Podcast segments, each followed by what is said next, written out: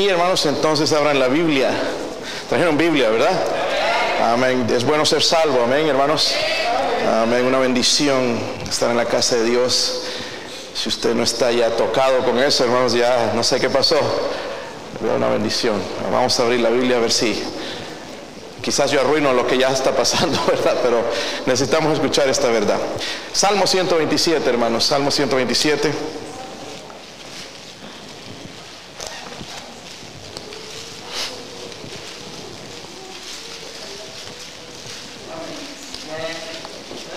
Versículo 1. Vamos a estar con este, versículo, este pasaje, hermanos, durante el mes de febrero, quizás.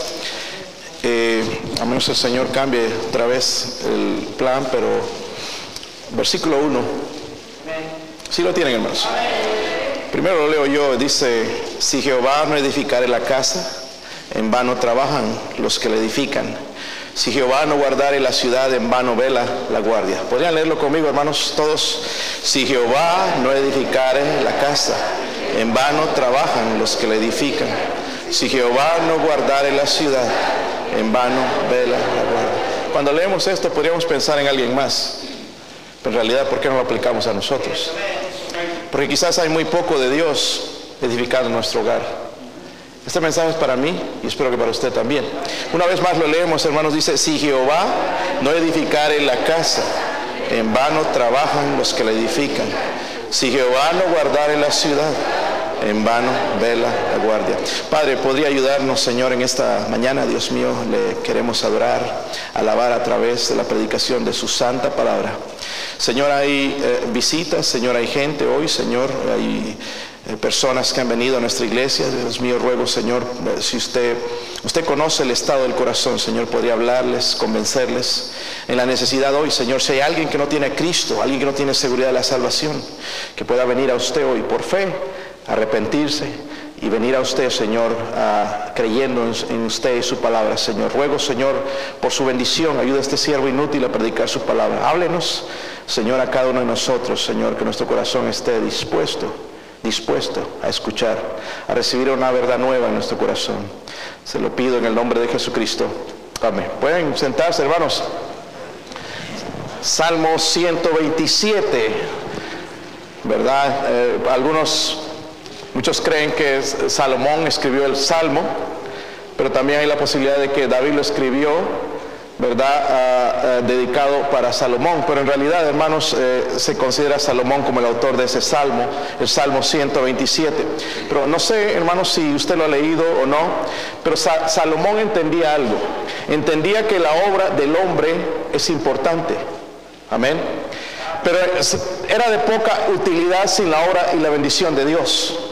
Sin la obra y la bendición de Dios, en vano, dice, trabajan los que la edifican. En vano trabajan los que la edifican. Y vivimos en un mundo así. Está edificando no en Dios, sino en lo que ve, en, las cosas materiales. lo que en pocas palabras dice, si vamos a edificar una familia, vamos a hablar de la casa, necesitamos esto, hermanos, la gracia y la bendición de Dios. Necesitamos la gracia y la bendición de Dios. Si no, va a ser difícil. Es más, va a ser imposible. Amén.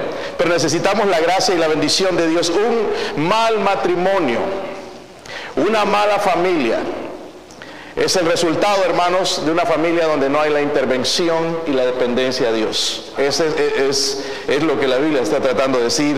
Si Jehová no edifica la casa, en vano trabajan los que la edifican. en la Biblia hay ejemplos de matrimonios, hermanos, pero quisiera enfocarme en uno. Por ejemplo, no sé si conocen la historia de Finés. Era el hijo del sacerdote Elí. Están adivinando, ¿verdad? Pero tenía otro hijo también, pero los hijos, hermanos, le salieron medios malos, aunque a pesar de que él era sacerdote, quizás frío también, apartado de Dios. Pero si va a primera de Samuel 4, versículo 19, es un ejemplo. Ahí está la esposa de Finés, no dice el nombre de ella, pero cuando lo tengan digan amén, hermanos. Quiero ir a la historia. Ahí dice primera de Samuel 4, versículo 19. Y su nuera, la mujer de Finés, que estaba, ¿qué? Encinta, estaba embarazada, ¿verdad? Cercana, dice al alumbramiento. No era el día, pero estaba cercana, oyendo el rumor de que el arca de Dios había sido tomada. El arca, hermanos, eh, representaba la presencia de Dios, ¿verdad? Y, mire lo que sucedió allá en Israel, se la habían llevado los, los filisteos. Eh, dice, oyendo el rumor de que el arca de Dios había sido tomada, ya no era un rumor, era una verdad, se la habían llevado, se la habían robado, y muertos su suegro y su marido. Se inclinó y dio a luz, no era el tiempo, pero todo esto hizo que diera luz, porque los sobrevinieron, dice, sus dolores de repente, y al tiempo que moría le decía a los que estaban junto a ella, las otras personas, las, las parteras, quizás le decían, no tengas temor, porque sucedió de repente, ya estaba con temor a, a, morir, ¿verdad? Y la muerte de su hijo también. Dice, no tengas temor porque has dado a luz un hijo. Mas ella no respondió ni se dio por entendida. Y llamó al niño y cabó, diciendo, traspasada es la gloria de Israel por haber sido tomada el arca de Dios y por la muerte de su suegro y de su ¿Sabe qué adelantó todo esto? El saber que la presencia de Dios estaba yendo de Israel. Y lo bautizó a su hijo Icabod. Nunca le vaya a poner un hijo ese nombre, por favor, porque significa sin gloria sin gloria, sin Dios. Le nombró eso, hermanos. Miren, para una mujer judía el nacimiento de hijo era una bendición, era una noticia maravillosa. Pero no en el caso de la esposa de Finés, ¿verdad? Sino está reflejando su angustia, la tragedia no solamente de ella, sino la tragedia nacional que va a llamar a su hijo Icabod sin gloria. Y todo, hermanos, tienen el resultado de de lo que estaba viviendo Finés, bueno, primeramente su papá Elí, apartado de Dios también, y el resultado, los hijos estaban llevando las consecuencias de todo esto. So, hay algo, hermanos, que están experimentando muchos matrimonios. Vamos a ser honestos en esta mañana, ¿qué les parece? Solo algunos amenes, los demás no. No pueden avanzar. Están ahí patinando, ¿verdad? Así como el carro cuando se queda trancado en el barro, las vueltas dando vueltas, sí están funcionando dando vueltas, pero no se va a ningún lado. Sí se esfuerzan, sí escuchan mensajes, sí vienen a la iglesia, pero no están avanzando. Yo no sé si es el caso o no, porque yo no sé, ¿verdad? Yo no sé. Eh, lo que quisiera tratar, hermanos, es algo que está estorbando nuestra relación matrimonial. ¿Están, ¿Están bien? Algo está estorbando nuestro matrimonio. ¿Quieren que les diga qué es? Se los digo. No se van a enojar. Algo que está estorbando en nuestros matrimonios quizás el pasado. Amén. El pasado. El pasado. La Biblia dice en Proverbios 13, 12, la esperanza que se demora es tormento del corazón. A veces vemos y esperamos, hermanos, que al venir a la iglesia suceda algún milagro y las cosas cambien y algo nazca de repente y cambie las cosas y no lo vemos así. Y entonces a veces en vez de animarnos nos desanimamos. Y sigue diciendo ese versículo, pero árbol de vida es el deseo cumplido. ¿Cuántos no quisiéramos ver un buen matrimonio? No estoy diciendo perfecto, porque no hay un buen matrimonio. ¿Cuántos quisieran tener un buen matrimonio? El resto no. Están contentos como están, ¿verdad, hermanos? Qué bendición. Normalmente, hermanos, debemos dejar atrás el pasado. Hablamos de dejarlo atrás, pero hay momentos donde debemos volver al lugar donde quedamos atascados, ¿verdad? En el pasado para poder avanzar, cargando equipaje extra a veces del pasado que está destruyendo nuestro hogar. Y en un momentito les voy a explicar lo que estoy trayendo, tratando de decir. Cuatro cosas que normalmente nos estorban y nos impiden avanzar y no puedo servir a Dios. Si no tengo un buen matrimonio, me es difícil servir a Dios. Quiero o uno de ellos quiere, pero no podemos servir como familia. Recuerden el deseo de Josué, ¿cuál era? Yo y mi casa serviremos a Jehová. Yo espero, hermanos, que ese sea el deseo suyo. Qué triste es, hermanos, que el esposo quiere y la esposa no quiere, o que la esposa quiere y el esposo no quiere. Duele, ¿sí o no? Y es como un estorbo, no sé para usted, pero sería para mí, pero un estorbo si eh, mi esposa no quiere servir a Dios. Amén. Uh, sería un estorbo. Eh, nos impide avanzar. Y si este es el año de hermanos de servir a Dios, tenemos que arreglar las cosas que están malas en nuestro matrimonio. Eh, dije a algunos de los hermanos y la iglesia aceptó esto, los diáconos me permitieron, voy a seguir estudiando, estoy estudiando eh, para ser consejero profesional eh, y quiero ayudar a gente. Estamos viviendo en tiempos bien difíciles donde no solamente, hermanos, con la palabra de Dios, bueno, la palabra de Dios sí tiene poder, pero a veces no está entrando. Por ejemplo, algunos voy diciéndole ya más de 10 años, lean la Biblia. Todavía no la leen. Hay algo detrás de ese algo, ¿entiende? Y entonces yo como oh, consejero puedo quizás ir más profundo, ver dónde está el problema. Quiero ayudarles, quiero ayudar a otros también, no sé si me voy a dedicar a eso o no, eh, a tiempo completo, pero siendo consejero cristiano quizás puedo llegar más profundo, porque tenemos áreas, hermanos, donde necesitan ayudas, y una de esas, hermanos, son los matrimonios. Solo cuáles son las cosas que nos estorban. ¿Quieres saber? Número uno, díganlo conmigo, perspectivas insatisfechas. Díganlo otra vez, perspectivas insatisfechas. Apenas les escucho, yo estoy quedando sordo. Perspectivas insatisfechas. ¿Qué quiero decir con eso? Eh, yo creo, hermanos, eh, ¿han visto los cuentitos de hadas cuando eran niños? y colorín colorado vivieron felices para toda la vida.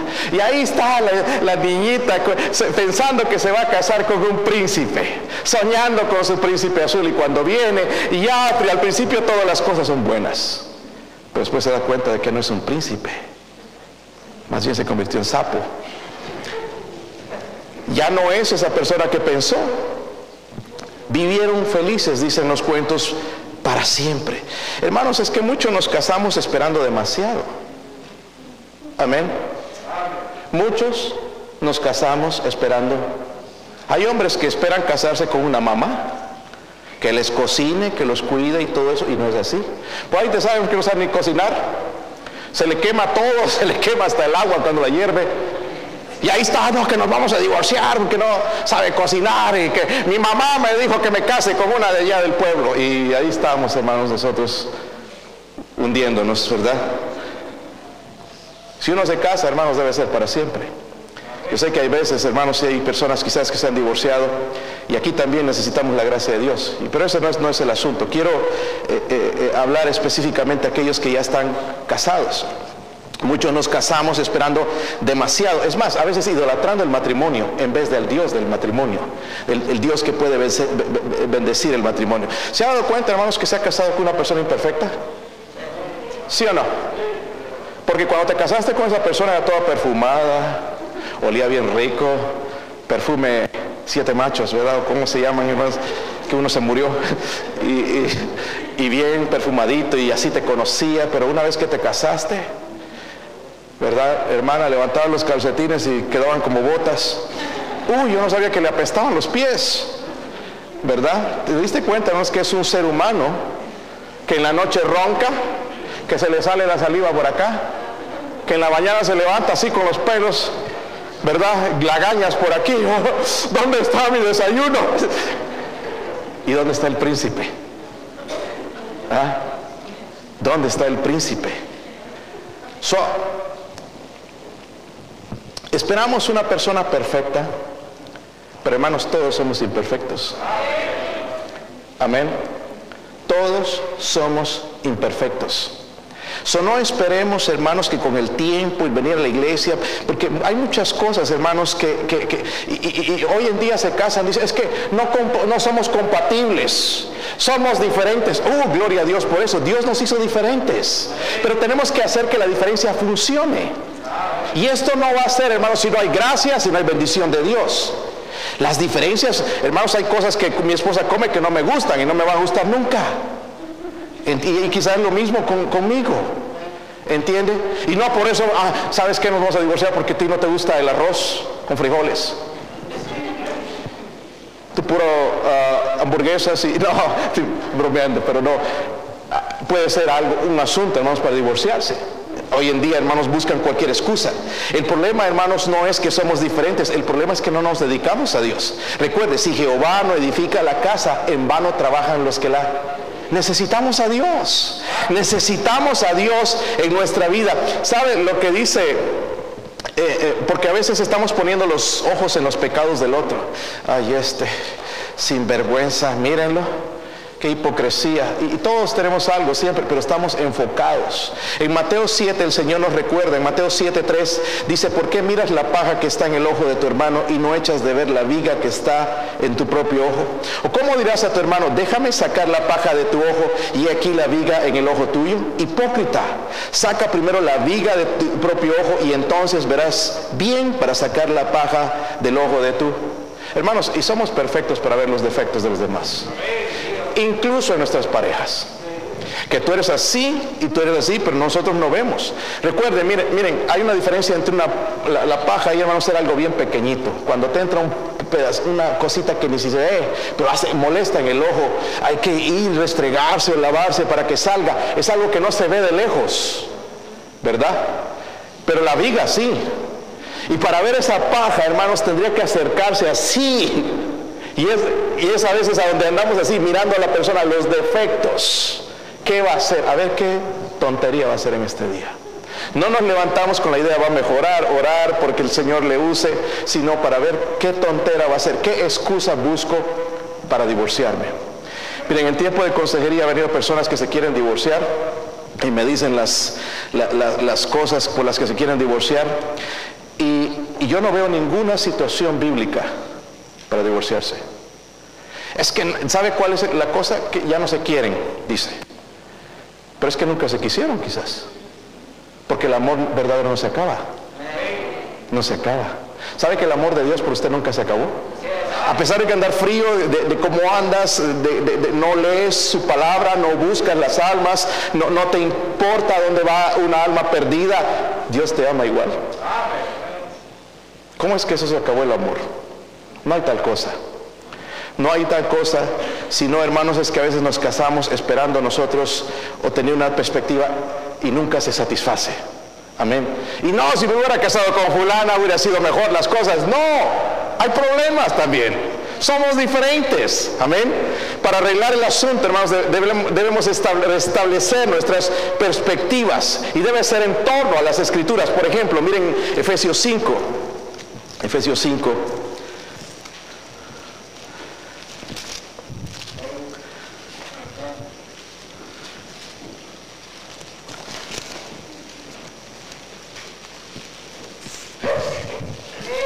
Dios te bendiga.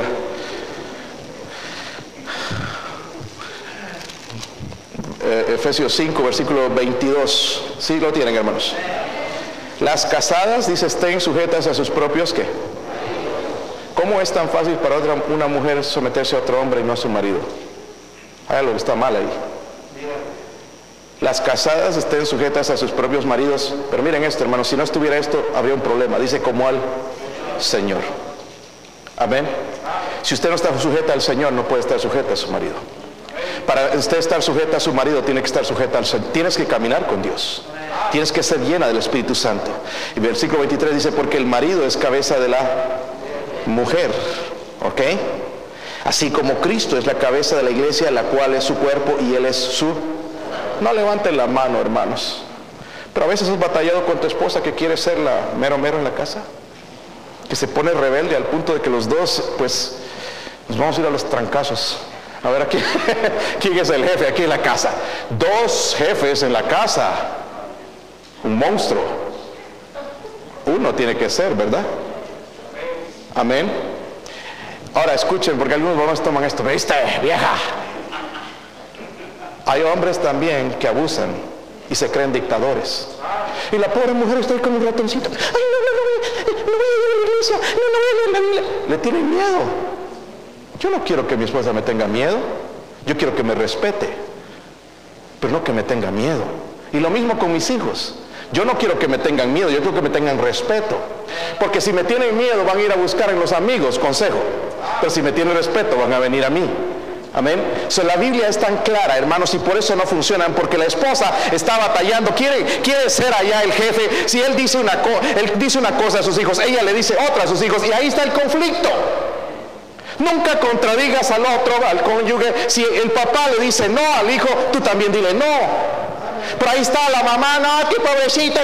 Y ahí es donde los malcriamos y tenemos problemas serios. Y es que es injusto, sí, es injusto a veces.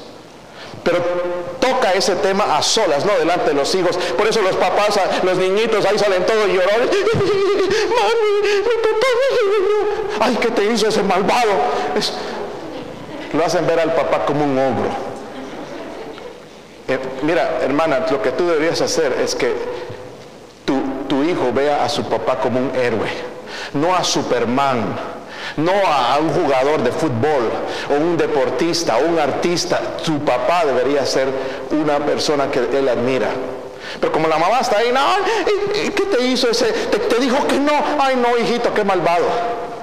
No, tenemos que tener nosotros cuidado con eso.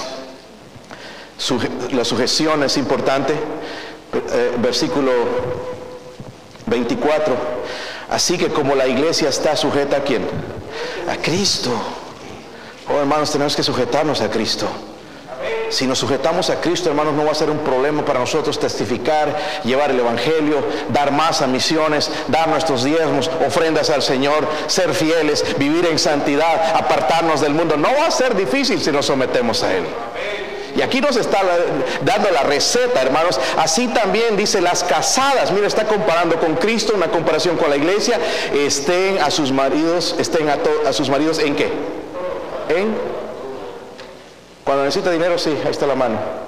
Pero cuando no necesita, no, una patada. En, dicen, maridos, ¿qué? Amar a vuestras mujeres así como Cristo amó a la iglesia. Mira, cada vez Cristo se está mencionando porque es nuestro ejemplo, es nuestro modelo. Amó a la iglesia y se entregó a sí mismo por ella para santificarla, habiéndola purificado en el lavamiento del agua por la palabra, a fin de presentársela a sí mismo una iglesia gloriosa, que no tuviese mancha, ni arruga, ni cosa semejante, sino que fuese santa y sin mancha. Así también los maridos deben amar a sus mujeres como a sus mismos cuerpos. El que ama a su mujer, que a sí mismo se ama. Porque nadie aborreció jamás su propia carne, sino que la sustenta y la cuida como también Cristo a la iglesia, porque somos miembros de su cuerpo, de su carne y de sus huesos. Por esto dejará el hombre a su padre y a su madre y se unirá a su mujer y los dos serán una sola. Qué triste, hermanos, cuando los padres están metiendo el matrimonio de sus hijos. Qué triste. Es que le pegó, bueno, este, ¿qué vas a hacer? Es su problema. Sí, pastor. Dice que eh, eh, el, hombre dejará a su padre y a su madre. Y algunos hermanos se pelean, o, o a veces el hombre o la mujer y están llamando a su papá. Fíjate que me hizo esto. Y allá el papá odiando a esa persona, ¿verdad? Y después se van a buenar y el papá y la mamá empiezan a ver mal a uno de los cónyuges. Los padres siempre van a ir al lado de los hijos, hermanos. ¿Sí o no? Aunque el hijo esté mal, vamos a ir por los hijos. So, nosotros no tenemos que involucrar a los padres. Si te agarraste a puñetes, que se quede en casa. No se agarren a puñetes, pero si se agarran, déjenlo en casa. Y ahí le andamos contando que la mejor amiga, que a esto, y después ya está publicado en todo el Facebook, ya todo el mundo sabe. Desde allá de la China, acá en todo lado, todo el mundo sabe que tienen una mala relación. Nuestros problemas, hermanos, son personales. La persona a la que debería ir primeramente es a Dios. Y si hay problemas que no se pueden solucionar así, buscar un consejero cristiano. Y algunos creo que nosotros necesitamos esa ayuda. Primera de Pedro 3. Primera de Pedro 3.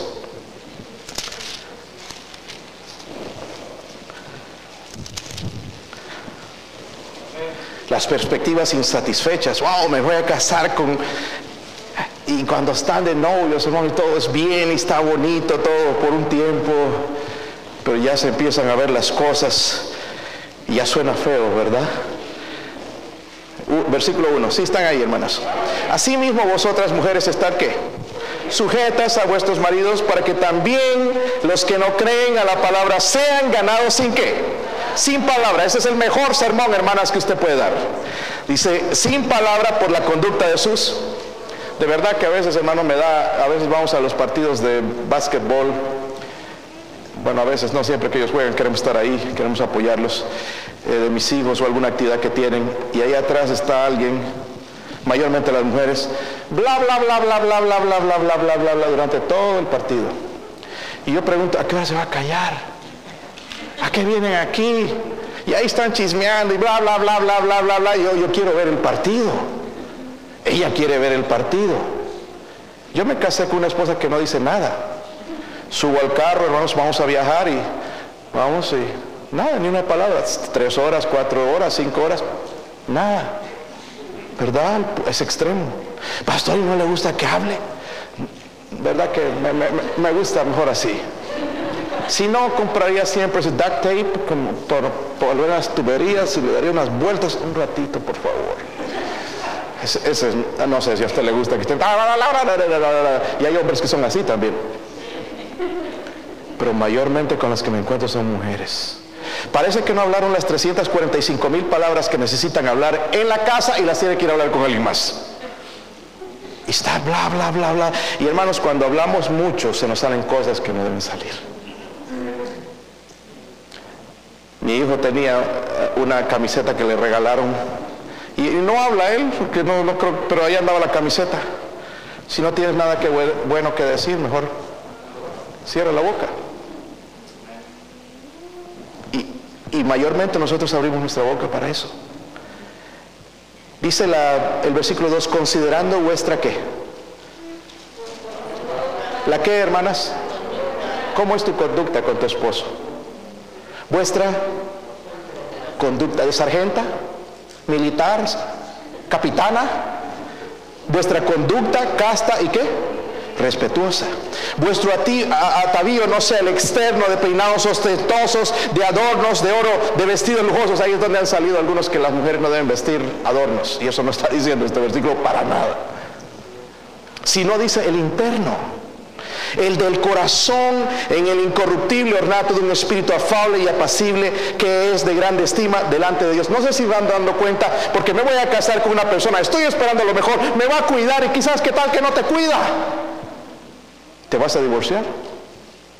Pero mire cómo la palabra de Dios ya me va dando esas herramientas para yo aplicarlas que van a funcionar cuando mis palabras no funcionan, cuando mis hechos no funcionan, cuando una carta de divorcio no funciona. La palabra de Dios va a funcionar, pero yo tengo que aplicarla a mi vida.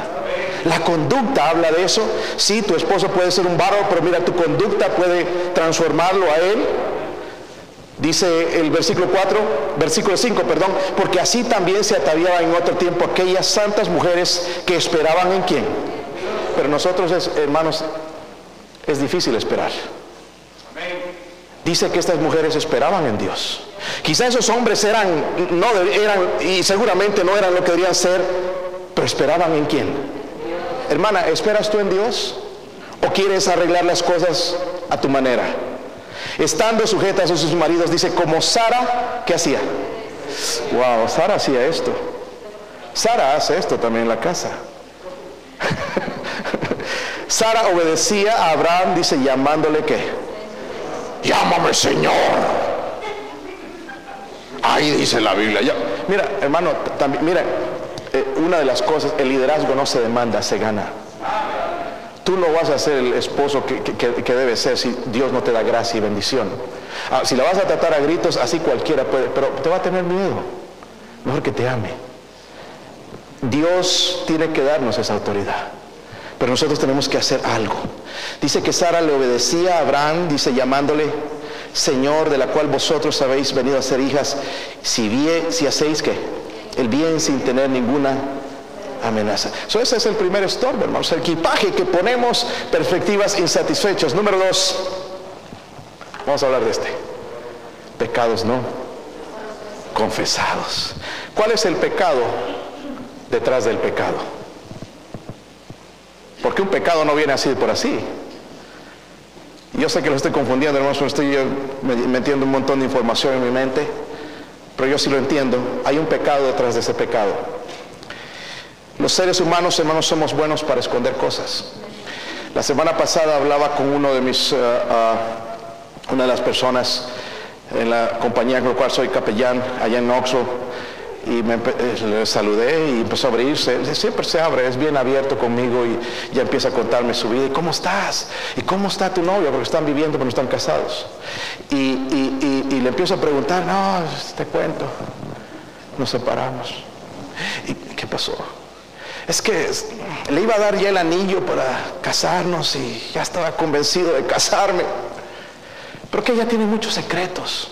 Ya me salió con una cosa y que otro hombre y que aquí, que un montón de secretos y dice ya decidí no darle el anillo. Qué triste que un matrimonio haya en secretos, ¿verdad? ¿Sí o no? ¿Le gusta, hermana, que su esposo tenga secretos por ahí, cosas ocultas que hace? Y creo que la verdad el esposo no nos gusta también tener una esposa misteriosa que, wow, ¿qué está haciendo? ¿Por qué pasa tanto tiempo en el internet? ¿Qué será lo que dice, lo que escribe? ¿Qué será lo que dice de mí? ¿Verdad? O su vida pasada, quizás algo que debería saber. Escuchen bien, hermanos, esto. La pornografía está destruyendo muchos matrimonios. Y no lo estoy diciendo porque quizás haya aquí. Pero ¿por qué uno de los cónyuges ve pornografía? ¿No está satisfecho? ¿Cuál es la razón? Ahora me entienden quizás lo que es el pecado detrás del pecado. Amén. Siempre hay algo detrás y a veces existen pecados más profundos que quizás que la pornografía. Y es ahí donde tenemos que llegar, ¿verdad? Que Dios obra en nuestro corazón. So, la Biblia, hermanos, que cuando estamos, eh, eh, eh, porque todos traemos cosas del pasado.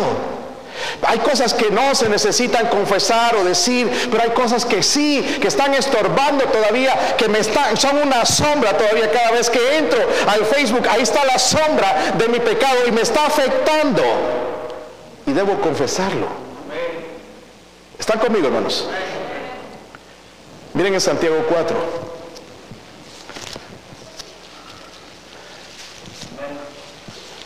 Santiago 4.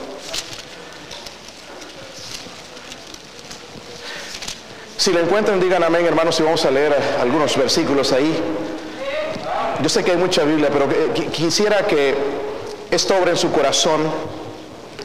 Santiago 4, versículo 1. ¿Están ahí, hermanos? ¿Cuántos de ustedes tienen guerras en la casa? Matrimonios. Nosotros tenemos guerras, ¿verdad? A veces aquí, ahí en la casa. Porque aquí hay gente que no. ¿Cuántos tienen guerras en su casa? Digo esposo y esposa. A ver.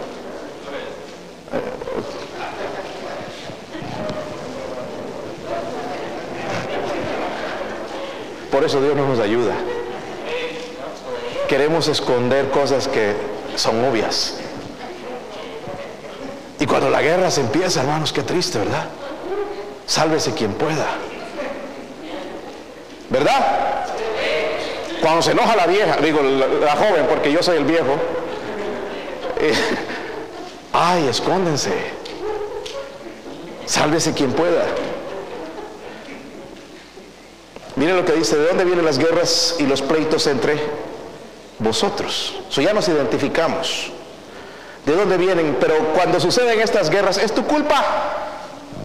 No, la culpa tuya, no, que tú dejaste la manguera abierta y esto y que lo otro, y ahí empiezan los culpables. ¿No es de vuestras qué? Pasiones, las cuales combaten en vuestros So, miren hermanos, cada vez que digas que tu esposa te hace enojar, ella no te está haciendo enojar, está sacando lo que ya está ahí. Nada más está provocando y vamos a ver la reacción que tú tienes. Una de las cosas, hermanos, que voy a estudiar como consejero es el temperamento. Cada uno de nosotros tenemos un temperamento diferente, ¿sabían? Sí, ¿verdad? Algunos son calmaditos, ¿sí? diferentes, ¿verdad? Extrovertidos, introvertidos, etcétera, etcétera. Vamos, voy a, voy a enseñarles acerca de eso, quizás en, en las predicaciones también. Pero el saber estas cosas nos ayuda, eso viene de dentro. Amén. Yo no puedo decir que mi esposa me hace enojar, aunque a veces sí me hace enojar. A veces de eso. no digo, porque me va a ir mal también después. Dice las cuales combaten en vuestros miembros. Codiciáis y no tenéis, matáis y desde envidia y no podéis alcanzar. Combatís, lucháis. Mire, sí, sí, sí estamos luchando. No, pero, pero no tenéis lo que deseáis. ¿Por qué? Pedís. ¿Cuándo fue la última vez usted, varón, que oró por su esposa? Porque la criticas, que no cocina como tu mamá. ¿Verdad? O a veces al revés, el esposo no cocina como la mamá. ¿La criticas? ¿Pero la llevas delante de Dios? Porque ella necesita oración. Yo oro por ella todos los días. Todos los días. Que cambie ese horrible carácter. No, estoy bromeando. Estoy. Yo oro por ella todos los días. Yo creo que ella ora por mí todos los días. Todos los días. Todos los días, pastor. Sí, no tienes problemas. Llega el día, hermano, si ya se levantó un problema solamente porque alguien dejó una cáscara de banano por ahí. Ya una pelea, hermanos, de los que están por divorciar. ¿Por qué no llevamos a Dios en la mañana? Vamos a ser provocados. Sigue diciendo, versículo 3, pedís y no recibís porque pedís que mal solamente para nuestros deleites. Dicen, pedís para gastar en vuestros deleites. O almas adúlteras, ¿no sabéis que la amistad del mundo es enemistad contra Dios? Cualquiera pues que quiere ser amigo del mundo se constituye en enemigo de Dios. ¿O pensáis que la escritura dice en vano, el espíritu que la ha hecho morar en nosotros nos anhela que celosamente. Pero miren, esto es lo que necesita su matrimonio y mi matrimonio. Pero Él da mayor que gracia, Él da mayor que él da mayor gracia, pero si yo no acepto, si yo no reconozco, no hay gracia. Y sin gracia no funciona. Pero Él da mayor gracia, por esto dice, resiste a los soberbios y da gracia a los... Y ahí está el matrimonio, la esposa, resistiendo, ¿verdad? La bendición de Dios o el esposo. Cuando Dios quiere, necesitamos la gracia de Dios. Yo oro por mí también en, el, en este sentido. Señor, ayúdeme a ser un mejor esposo. Porque yo, no soy un buen esposo. Yo no sé ustedes, hermanos, pero quizás, pero yo no soy un buen esposo. Digo, no soy el esposo que debería ser. Y eso es cada uno de nosotros debemos pensar, porque pensamos que la culpa es de él. No, si hubiera casado con Florinda, o con este, con el otro, con Juan, con Pepe, con Hermelinda, o con Hermefea. Ese no es el problema. El problema, hermanos, necesitamos mayor gracia. Por eso dice aquí en el versículo 7, hermanos, someteos pues a quién? Dios. Resistid al diablo y huirá de Pero aquí está, hermanos, donde debemos empezar como matrimonios. Dice que, hermanos, tenemos que acercarnos a Dios. Estamos lejos, estamos copiando al mundo, estamos copiando a los familiares, estamos copiando a los amigos. ¿Por qué no eres como el esposo de mi amiga? No, hermanos, tenemos que acercarnos a Dios. Y dice, se acercará a vosotros. Luego, pecadores, limpiad las manos y vosotros los de doble ánimo, purificad vuestros corazones. So, yo tengo que apartarme del pecado. Colosenses 3:13 dice, soportándoos unos a otros, perdonándoos unos a otros, si alguno tuviera queja contra otro. Yo siempre tengo queja en contra de ella y ella tiene queja en contra de mí. Pero dice la Biblia que debemos estar soportándoos y que perdonándoos. Pero escuchen hermanos, no funciona y, como que es medio, no, imposible, hasta que leemos el final, dice, de la manera que Cristo os perdonó. Ahí, hermanos, llena el, espacio con lo que nosotros necesitamos, así como Cristo os, hacerle también vosotros. So necesitamos a Cristo en nuestra vida. Y por eso la Biblia habla de la llenura del Espíritu Santo. So esto es, pecado, que, eh, perdón, equipaje extra que llevamos, pecados no confesados. Hay otro más, miren, aquí, perjuicios no perdonados. A veces alguien se queda atascado, hermanos, eh, eh, en una postura de víctima. Hay uno en el matrimonio que es la víctima. La amargura, resentimiento entran en la vida, acumular heridas. ¿Y sabe qué pasa con esa gente? Envenenan su alma, están amargados. Y en la Biblia hay un ejemplo, les voy a dar un ejemplo de una mujer que se llamaba Mical. Díganlo conmigo, se llamaba Mical. Si quieren abrir la Biblia y leer un poquito la historia, Ustedes lean el contexto, hermanos, pero en primera de Samuel 18, Vamos a conocer a Mical porque algunos no tienen ni idea quién era Mical.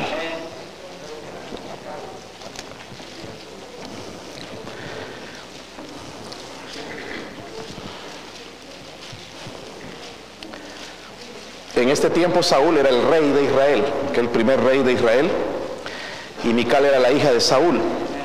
Primera de Samuel, vamos a leer el, 18, les dije, ¿verdad? Versículo 20, miren esto. Pero Mical, la otra hija de quién? Amaba a quién? Amaba a quién? Lo admiraba. Todavía David no era el rey, pero iba a llegar a ser el rey. Pero Mical veía en, David ese hombre, ese príncipe, ese es el hombre con el que me quiero casar. Miren lo fuerte, es un soldado. ese es el hombre que yo quiero. Ahora la pregunta es, ¿amaba Dios, eh, eh, amaba David a Mical? Nunca la amó. Es triste, pero no la amó. vamos a ver un poquito más de la historia. Dice que la, ella amaba a quién? Saben hermanos que Mical se casó con David. Y normalmente cuando alguien se casa tienen qué? Hijos. Pero Mical nunca tuvo hijos. Nunca tuvo hijos. Se amargó. Mientras David fue, experimentó misericordias de Dios, eh, su, amargura. Vamos a ver un poquito dónde empezó su amargura. Miren en, en 2 Samuel 6. Están cerca. 2 Samuel 6.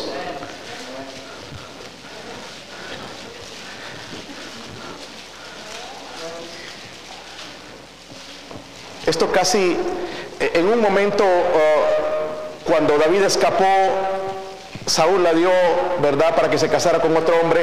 Cuando David regresó uh, al, poder, pidió, denme a mi esposa Mical, y ahí va el esposo llorando, por favor, yo amo a mi esposa. Ese sí la amaba. David no la amaba, pero David nada más por, por molestar, nada más la, pidió otra vez, ¿verdad? Pero aquí, hermanos, eh, capítulo 6, versículo 12. Esta es otra historia con los mismos personajes. Dice, fue dado aviso al, rey David diciendo, Jehová ha bendecido la casa de Obed Edom y todo lo que tiene a causa de qué. El arca estaba ahí con esta persona y estaba recibiendo bendición. Es decir, Dios estaba en ese hogar. Entonces David fue y llevó con qué?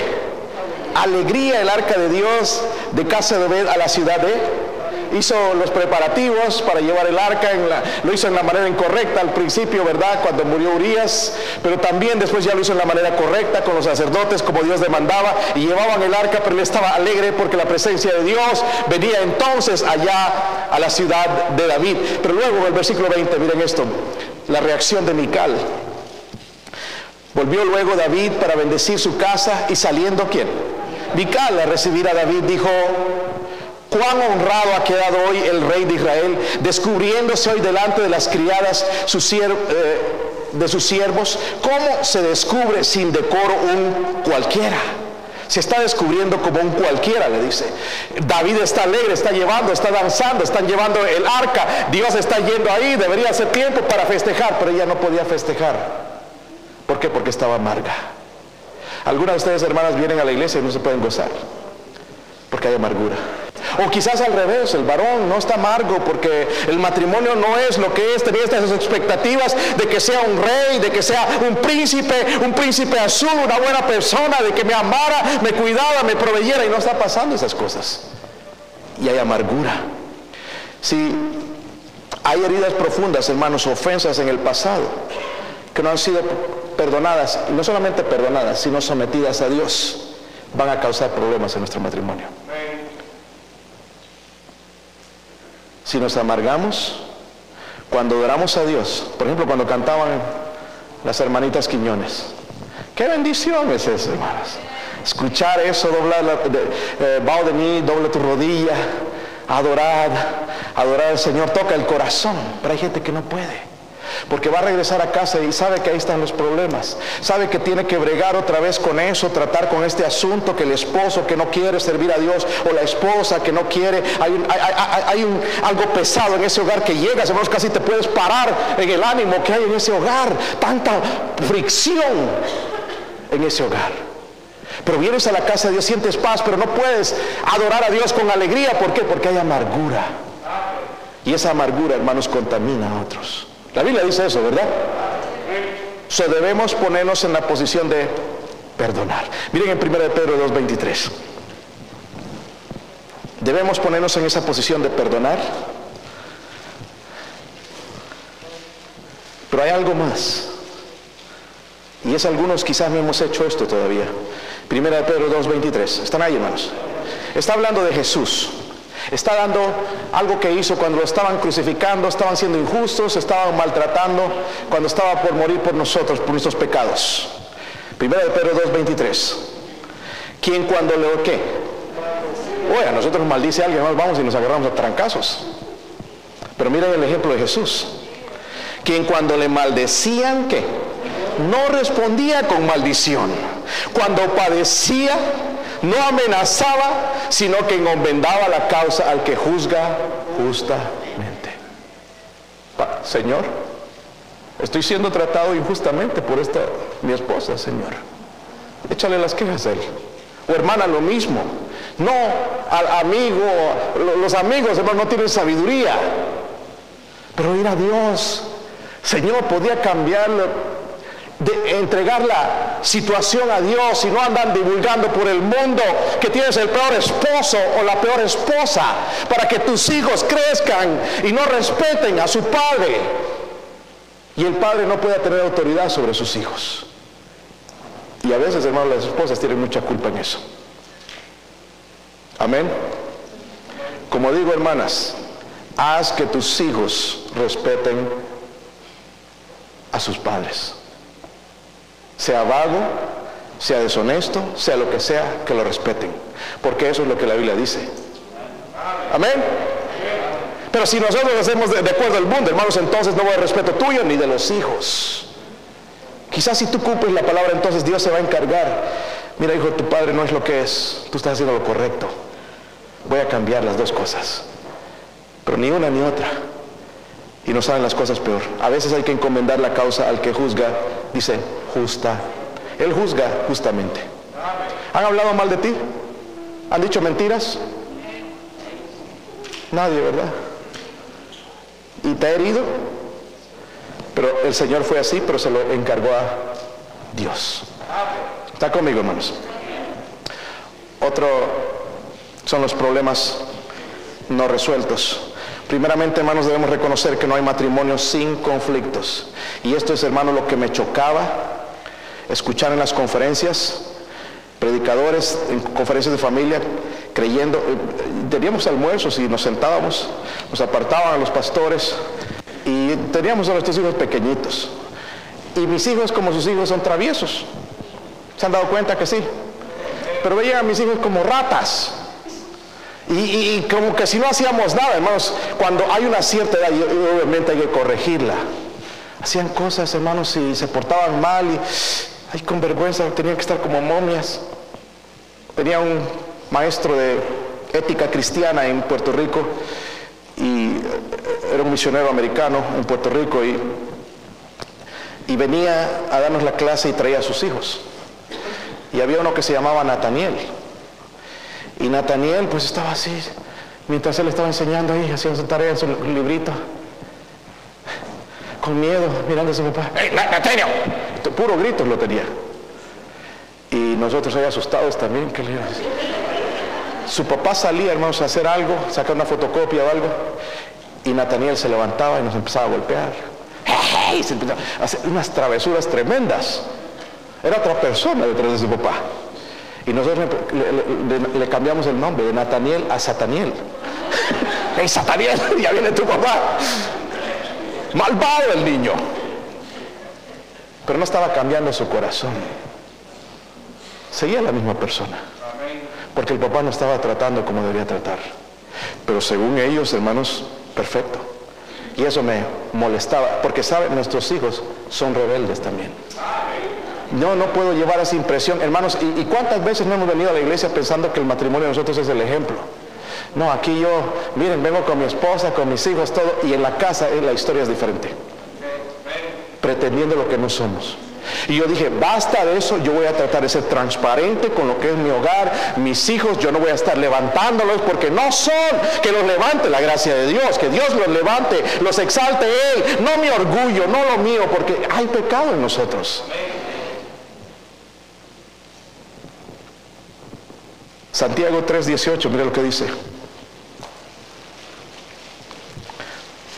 ¿Cuántos tienen conflictos en sus matrimonios? ¿Podrían ponerse de pie, hermanos? Yo ya estoy de pie. Pero los dos, no solamente uno, porque eso es... ¿Qué necesitamos, hermanos? Y, leemos la Biblia en la mañana, ¿verdad?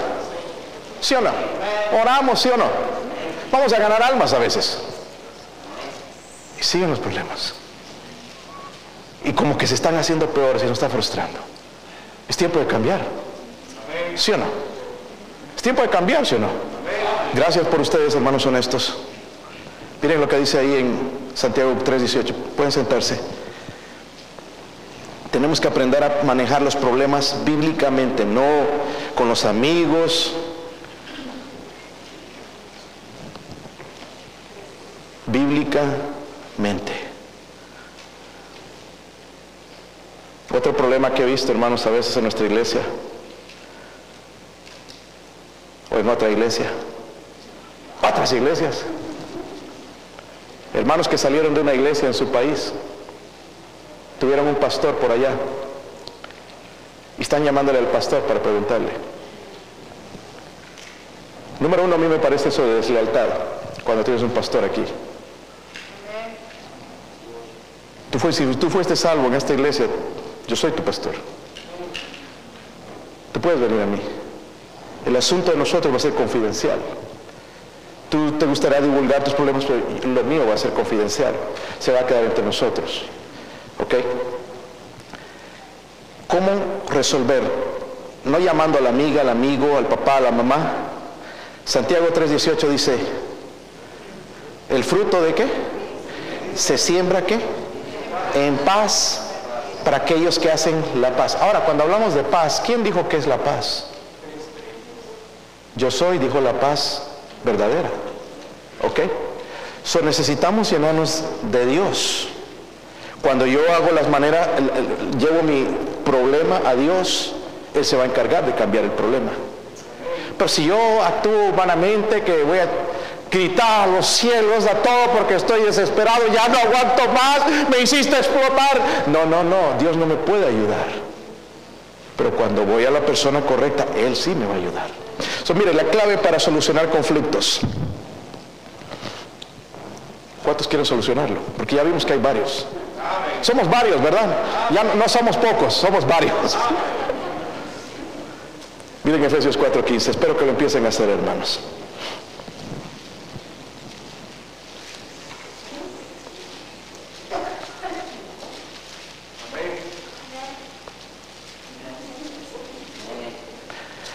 Sino que siguiendo qué?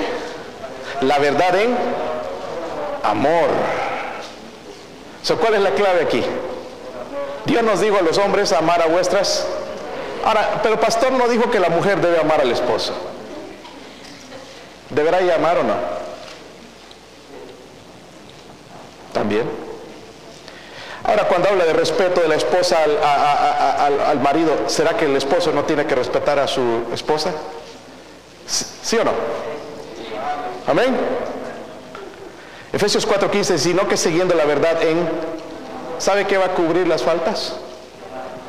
Es lo que hace Cristo con nosotros. Es más, dejen mostrárselo. Dice, crezcamos, ¿en qué? Porque no podemos avanzar, estamos estancados, ¿verdad? Pero dice luego, crezcamos en qué? En todo. En mi matrimonio, en mi fidelidad a la iglesia, crezcamos, dice, en todo, en aquel que es la, esto es Cristo. No en vano Pablo dijo, gracias doy a Dios por Jesucristo. Si dejamos en nuestro hogar, hermanos, reine Jesucristo, la historia va a ser diferente. Necesitamos una relación profunda y verdadera con Cristo. Hace algunos años, mientras estaba en, en Puerto Rico, yo le decía a los muchachos, allá en Puerto Rico le llaman a las vanes, les llaman guaguas. Estaba esperando mi guaguita ya después del colegio para ir a mi iglesia en Ponce. Serán como, nos llevaba bastante tiempo, llegaba en la noche. Ya el viernes en la tarde nos llevaban a la terminal para que nos vayamos. Y estábamos esperando ahí y ya se subió toda la gente, ya empezó casi a partir la, la y escuchamos unos gritos, muchos puertorriqueños gritan, y gritan, y se escuchó bien rezo la señora, entonces el chofer paró, pero estaba bien lejos, y se escuchaba su voz. Y cuando la vemos, volteamos para atrás, ahí venía con una maletona así grande como el que estaba en la, maleta, y venía tratando de alcanzar al, al bus y no podía porque estaba pesada. Y ella decía, ayúdenme con esto, por favor. Y y lo, salieron a ayudar para cargarla, ponerla arriba. Y no entraba eso. Y la, la pusieron, ay, esto está más pesado que matrimonio mal llevado. Nos reímos, hermanos, pero así pensamos. Ya quisiera morirme. Ya quisiera que el Señor venga para librarme de este problema. Cuando el Dios de los problemas nos dio la solución, para trabajar con esto. Por eso no vemos humano en nuestros matrimonios, porque no creemos a su palabra. Pero si nosotros empezamos a dejar entrar estas cosas en nuestra vida, en nuestro hogar, si Cristo empieza a reinar, mire, cuando empieza a gritar, ah, el otro día dije algo que no debería decirle, uy, a mi esposa, no debería haber dicho eso. Me sentí mal porque sé que el Espíritu Santo me pegó. Me calmó. Y cuando escuchas esa voz, quieres está bien la cosa nos está controlando. Porque nuestra carne, hermano, si no vamos a tener que ir a buscar, ¿dónde venden guantes de box? Allá en, tal vez en la Dix o qué otra tienda, ¿ah? Ya han buscado, ¿verdad, hermanos? Yo necesito ayuda en matrimonio. Pero a veces estas cosas están ahí. Necesitamos perdonarnos, necesitamos eh, cambiar nuestra perspectiva, nos casamos con una persona imperfecta y nuestras diferencias no son razón para divorciarnos. El Dios que conoce nuestras diferencias nos hizo diferentes. Puede trabajar a través de esto, si nosotros dejamos que Él trabaje en nosotros. So, vamos a ponernos de pie, si usted es sincero. Sería bueno, como esposo y esposa, tomar una decisión. yo no lo voy a forzar. Hágalo usted, varón, si usted quiere tomar la mano de su esposa, venir a orar juntos, pedirle perdón, o usted hermana, pedirle perdón a su esposo, hacer las paces en ese hogar, dejar que Cristo reine, hágalo. Vamos a orar, ojos cerrados, cabeza inclinada, nadie mirando, nadie mirando.